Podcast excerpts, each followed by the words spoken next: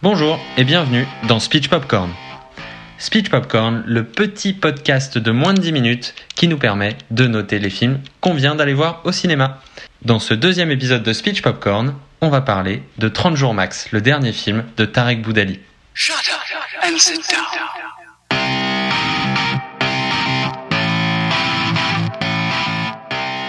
30 jours max, donc le dernier film de Tarek Boudali, dans lequel on retrouve un casting plutôt intéressant et plutôt habituel, je dirais. Ces deux potes de toujours, Philippe Lachaud et Julien Ruti. On retrouve aussi Vanessa Guide, qui a un rôle plutôt euh, important. On n'a pas l'habitude de la voir à des rôles aussi majeurs.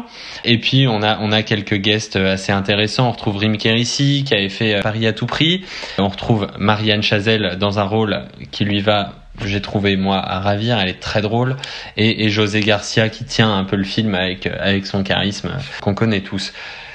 Voilà pour le casting. Pour l'histoire, euh, on peut en parler rapidement, mais vous verrez que les notations iront très vite parce que c'est pas un film qui sort de l'ordinaire. hein. On est très, euh, on reste dans des codes de comédie très classiques avec euh, rien de réellement extravagant. Donc l'histoire est très simple, hein, c'est l'histoire de ce flic euh, d'une trentaine d'années euh, qui est mauvais dans son travail, qui a, qui a des phobies de tout, qui a peur de tout. euh, et, du jour au lendemain, il apprend qu'il lui reste 30 jours max à vivre. Et du coup, bah forcément, il décide de vivre à fond, à 100 à l'heure, à fond la caisse, et de vaincre l'ensemble de ses phobies et de ses peurs. Et ça en devient en fait un très bon policier. Et le film est rythmé par des gags qui fonctionnent plutôt bien, je dois dire. 30 jours max, on retrouve un peu les mêmes codes que euh, les films de Philippe Lachaud, euh, comme euh, Babysitting, comme Alibi.com, voilà. Sur la partie émotion, sur la partie efficacité émotionnelle, ils sont très bons dans dans la comédie. Donc je vous propose de passer tout de suite aux notations. Pour les notes, on commence avec la note du scénario.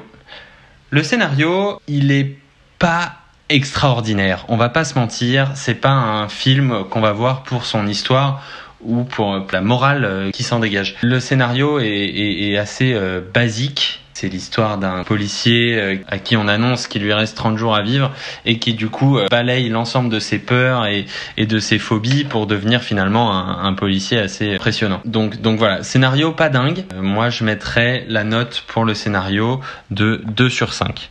Ensuite, deuxième partie de notation, les acteurs. Donc ça concerne le casting et leur jeu d'acteur.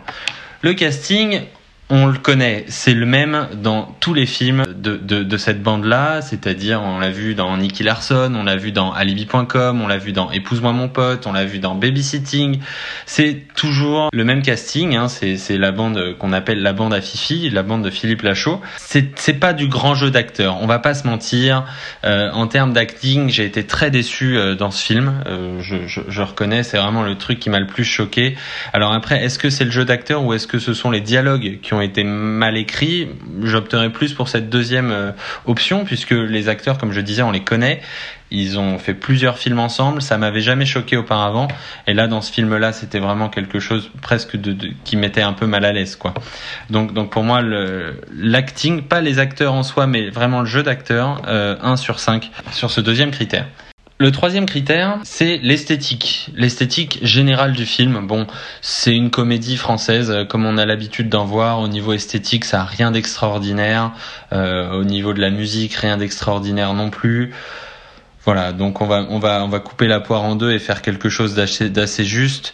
Euh, on va mettre deux et demi sur 5 puisque voilà ça c'est pas transcendant non plus. Au niveau des effets spéciaux, donc qui, est le, quatrième point de notation de, ce podcast, pareil. On n'a pas beaucoup d'effets spéciaux et puis le peu qu'il y a sont plutôt réussis donc on met la note de 3 sur 5 sur les effets spéciaux. Et enfin, et on arrive sur le point que j'évoquais en introduction, euh, sur l'efficacité émotionnelle. On est sur une comédie du coup, hein, comme souvent avec ce groupe-là. Et c'est plutôt réussi. J'avoue que c'est vraiment le point fort du film. C'est ce qui tient le film en fait, ce qui qu'on quitte pas la séance au milieu du film. C'est vraiment la succession de gags réussis. On rit vraiment pendant ce film, mais c'est ni grâce au scénario ni grâce à l'acting. C'est vraiment la succession de gags euh, et on sait que ce groupe est très fort pour ça. Donc voilà, c'est tout à fait réussi. Donc pour l'efficacité émotionnelle de cette comédie, je mets la note de 4 sur 5. Ce qui nous donne une moyenne euh, pour 30 jours max de Tarek Boudali de 2,5 sur 5.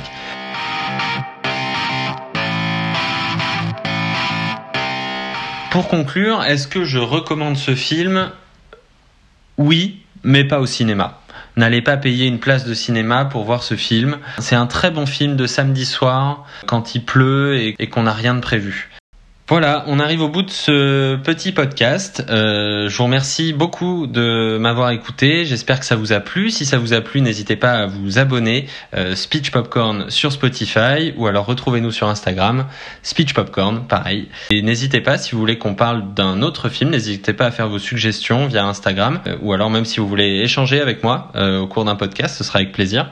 N'hésitez pas à vous manifester sur Instagram. Voilà, je vous souhaite à tous une excellente journée, une excellente semaine et on se retrouve très vite pour un prochain épisode. À bientôt sur Speech Popcorn. Ciao.